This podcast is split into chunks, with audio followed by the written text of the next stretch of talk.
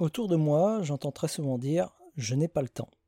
Je n'ai pas le temps de faire du sport, je n'ai pas le temps de voir mes potes, j'ai pas le temps d'apprendre à jouer d'un instrument, j'ai pas le temps de faire ceci ou cela. Et c'est justement parce que ces personnes disent je n'ai pas le temps qu'elles ne l'ont pas. Tout ça fonctionne un peu comme une prophétie autoréalisatrice.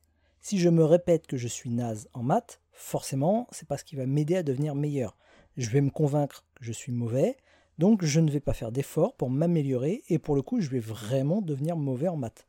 À force de me répéter que je n'ai pas le temps de faire ceci ou cela, je ne vais pas chercher à trouver un créneau dans mon agenda et je vais complètement baisser les bras et laisser mon agenda se remplir de choses que j'apprécie pas forcément.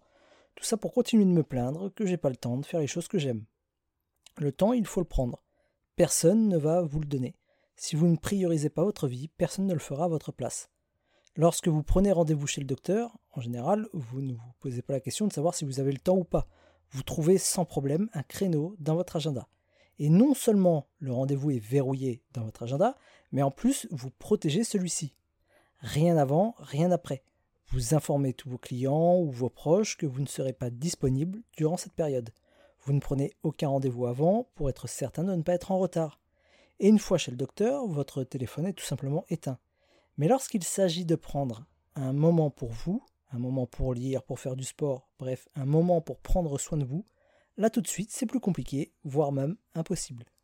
Vous n'avez pas le temps de travailler sur votre projet perso, ni celui de vous poser ou de prendre des vacances.